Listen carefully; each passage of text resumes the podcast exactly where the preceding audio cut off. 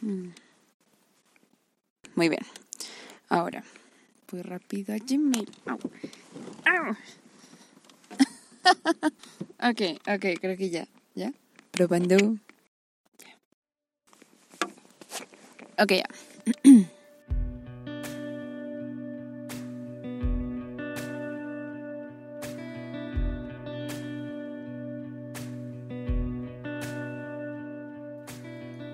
Entonces llega un día donde el reloj marca diferente. La vida va a un ritmo diferente. Y de repente todo, todo pesa menos. Es como si los minutos, que ya son hijos del pasado, se hubieran fundido en las cicatrices como hierro caliente. Casi que con una luz fluorescente se atan a nuestras venas a esas heridas que se apilan como colección de medallas que representan un tipo de aprendizaje o bendición ejecutada contra nuestra voluntad. Aún quedan tantas cosas. Es en ese momento cuando nos damos cuenta que aún quedan tantas cosas por perfeccionar. Pero es ahí, en ese inicio, ese canvas en negro, ese día sencillo entre comillas para respirar diferente. Que podemos respirar diferente, o al menos respirar.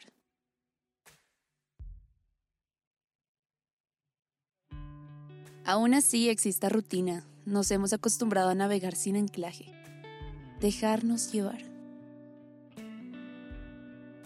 Es una de esas aventuras donde se predice un naufragio tan inevitable, tan dulce, incómodo, pero sublime.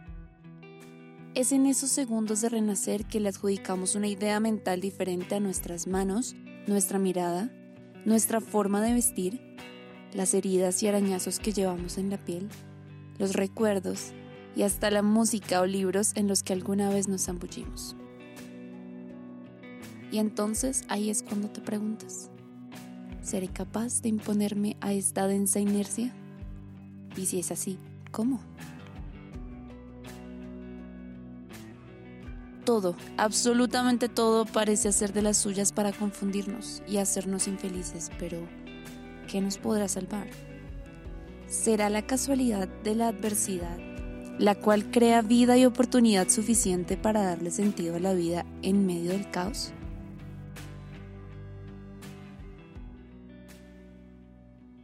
Y en medio de esta conversación, casi monólogo, logré encontrar una obra que en el transcurso de la última semana de mi vida dio respuesta a esta última pregunta. Y realmente me removió toda la existencia porque, como bien estaba mencionando antes, llega un punto en el que vamos a resignificar muchas cosas que nos rodean dependiendo lo que ya hemos vivido. Porque si bien tuve muchos momentos en los que me cuestioné y preguntaba constantemente, ¿por qué pasan estas cosas? No solo a mí, sino a personas que conozco. Cuestionaba tanto la vida, pero no veía la otra, la otra forma, el aprendizaje, no veía el, el otro lado del puente. Y encontrarme también con lo que es sobre todo el inicio, el prólogo de este libro, que precisamente se llama Canciones para astronautas de el profe Álvaro González Villamarín Realmente me pareció tan curioso volver a ese libro justo en este momento de mi vida y leer esas palabras que antes no había entendido tan bien. Ahora las entiendo porque he pasado por muchas cosas de las que allí se mencionan. Y si bien no he encontrado un sentido a la mayoría de ellas, logré sentir que alguien me entendía. Logré encontrar sentido a partir de este libro. Y dice más o menos así, porque llega desde una premisa cuando nos damos cuenta que la vida es finita, que todo es impermanente, ¿de qué nos agarramos en ese momento? Abro comillas, de nada. Hay que soltar toda ilusión y saltar al vacío. Es entonces que surge el arte. Las escenas de las películas que nos iluminaron el camino los personajes de los libros que nos son entrañables y sobre todo la música y las letras de las canciones que nos han sostenido en nuestro agitado paso por el mundo. Soltamos todo, saltamos al vacío y en esa caída vertiginosa hacia ninguna parte, aparecen nuestros escritores, nuestros cantantes, los versos de nuestras canciones más íntimas para recordarnos que entre el parto y la tumba está la creación. Están los artistas entregando sus vidas para otorgarle algún sentido a las nuestras. Cierro comillas. Y lo único que pude pensar después de leer esto fue en este podcast. Lo había creado con una intención, pero realmente no estaba segura. ¿Por qué? Sí, publiqué uno que otro episodio, pero sentía que no tenía un norte. Precisamente estaba navegando con este proyecto a la nada. La verdad reconocí que existe una gran idea, pero ignoraba el sentimiento que me llevó a volver a mi voz. Porque si bien ahorita no me dedico específicamente a nada que me exija volver a hacer hablar, por ejemplo, lo que sería en este podcast, la verdad yo quería era contar historias, historias crudas en su estado puro, pero nunca supe el por qué, no tenía como una raíz específica. Sentía la fascinación, pero nunca el por qué. Busqué tanto el enfoque y, lo cambié tanto en menos de dos años. Y hablando de tiempo, me tomó exactamente dos años y nueve días reconocer el por qué tomé la decisión de crear mi propio podcast. Me tomó una noche donde colisionó mi nuevo yo con los recuerdos del pasado y las personas que conocí. Recordé tanto, agradecí mucho más, pero sobre todo entendí el porqué de todo esto. Esa noche, entre lluvia y recuerdos, entendí que siempre me inspiraron leyendas, de esas a las que admiramos desde lejos con ojos de asombro. Entendí que quería contar esas historias no solo por mi fascinación por escuchar a las otras personas o escuchar el universo único que se despliega en una conversación con otro ser humano, sino por entender por qué la gente crea lo que crea. Y citando una parte del libro que les he comentado desde el inicio, esa parte despertó una realización en mí abro comillas, entre el parto y la tumba surge la creación. Cierro comillas. Nosotros creamos, cantamos, bailamos, jugamos, escribimos, leemos, pero ¿por qué nos gusta eso que nos mueve el alma? Entendí desde mis pasiones y mis aspiraciones que lo que me mueve el alma es eso que me hace latir el corazón y en consecuencia me hace sentir viva. Últimamente cuestioné mucho mi falta de ego, mi facilidad de multiplicar la virtud de la paciencia y hacer lo que me nace sobre lo que debería. Entendí que se reduce en lo que nos hace sentir vivos, que nos recuerda que respiramos y estamos aquí por un algo, esa esencia que tenemos por dentro y que se va desarrollando a pesar de las cosas que nos pasen.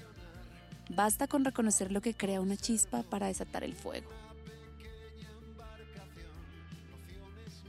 Esa noche de la que hablo fue como si otra versión de mí volviera a lo que en su momento no reconocí tan mío. Me dejó impresionada el poder de estas palabras. Claro, la que estaba leyendo esas líneas esa noche fue una versión más madura, cruda y herida de mí. Una versión que tomó un poco más de tres años en gestarse, una versión liberada y quebrada. Pero ojo, el hecho de que diga palabras como herida o quebrada no significa que sean algo negativo. Esa noche una parte de mí floreció y que estoy inmensamente orgullosa de llamar mía. Fue casi como si el universo conspirara para que después de unos meses volviera a este libro, como si me dijera, anda, que ya estás preparada. Y volví. Volví con curiosidad porque sobre todo, admirando mis cicatrices y mis aprendizajes en el proceso, es un libro que me explicó lo que me pasó en los últimos años. Me mostró que la madurez de lo finito es algo que golpea a todos, pero al final siempre brilla una luz, una salida. Pero mientras estamos sumidos en la oscuridad, allí nos acompañan esos artistas que dan su vida por darle un poquito de sentido a las nuestras. Cada una de las canciones que en algún punto han estado en momentos clave de mi vida. Siempre que las escucho me llevan a ese momento. Me llevan justo al sentimiento, me llevan al recuerdo. Y más allá de que sea un recuerdo bueno, un recuerdo malo, me recuerdan lo lindo que es estar aquí. porque en medio del dolor, en medio de las adversidades o de la confusión, vale la pena. Vale la pena por todas estas muestras de arte también que intentan darle sentido a nuestras vidas.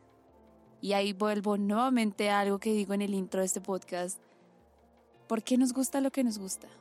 Muy seguramente porque hay un pedacito de nuestra alma que resuena con eso que tanto nos gusta. Para mí, poder hacer una recopilación de todo lo que significa mucho para mí es inmenso porque es como hacer un mapa de constelaciones de todo lo que me ha acompañado en mi vida. No solo de música, de libros o de diferentes tipos de arte, sino sería prácticamente hacer una lista de recuerdos y de momentos. Creo que ustedes me entienden en que eso no es tan fácil. Y creo que todo esto se reduce a una cosa. Llega un punto en el que cuando intentamos hacer toda esa constelación, asociamos direcciones, fechas y nombres y buscamos orientar los trayectos a donde pensamos que podríamos llegar o incluso ser. A lo largo de todo lo que han estado escuchando he puesto un par de canciones que han sido muy importantes para mí al escribir este episodio. Se las voy a dejar al final, la van a tener en la descripción. No quiero mencionar ahorita ninguna. Obviamente todo, todo, incluso el libro, va a estar citado en toda la descripción del podcast de este episodio. Pero eh, quiero dejarlo muy corto, porque precisamente este episodio lo escuchan porque Hoy fue un día en el que reconocí el naufragio en el que llevo varios años, o llevaba, puede ser. Naufragio que tuvo muchas manos amigas en el último segundo. Y hoy siento que ha sido un reencuentro con el mapa de una navegación que aún no tiene destino. Hoy le di el significado real al podcast que tanto miedo tenía de hacer porque Aquí se trata de tener conversaciones humanas y reales. Y creo que era importante empezar por mí. Esta es la primera carta de navegación. Cada vez que vean una carta de navegación en el podcast es, va a ser un tanto más personal. Pero esta es una carta de navegación sin destino. Porque solo falta tomar un rumbo y dar un salto de fe. Como un credo que sirve la luz desde las sombras. Porque hoy porque si bien aún es algo que siento que no tiene mucho sabor, hoy le di un nuevo significado a una de mis frases favoritas. Si vimos sombras, es que siempre, siempre hubo luz. Y creo que este podcast, más allá de contar historias, quiero que sea un homenaje. Y creo que empezando por mí, revelando cosas que para mí no es sencillo y más de una manera tan que cualquiera lo puede escuchar, puede empezar a tomar el color que quiero. Porque más allá de unas entrevistas o charlas, quiero que sea un homenaje. Porque alguien tiene que recordarle a las leyendas en el arte que no dan su talento en vano van siendo tejedores de memoria, de recuerdos y van tejiendo corazones rotos, almas que no se encuentran. Tejen libros, poemas y canciones que salvan vidas. Pero entonces, uniendo todos estos cabos y con todo lo que me ha pasado en la mente los últimos meses, me di cuenta que el arte para mí ha sido la bengala que me ha salvado del silencio más oscuro.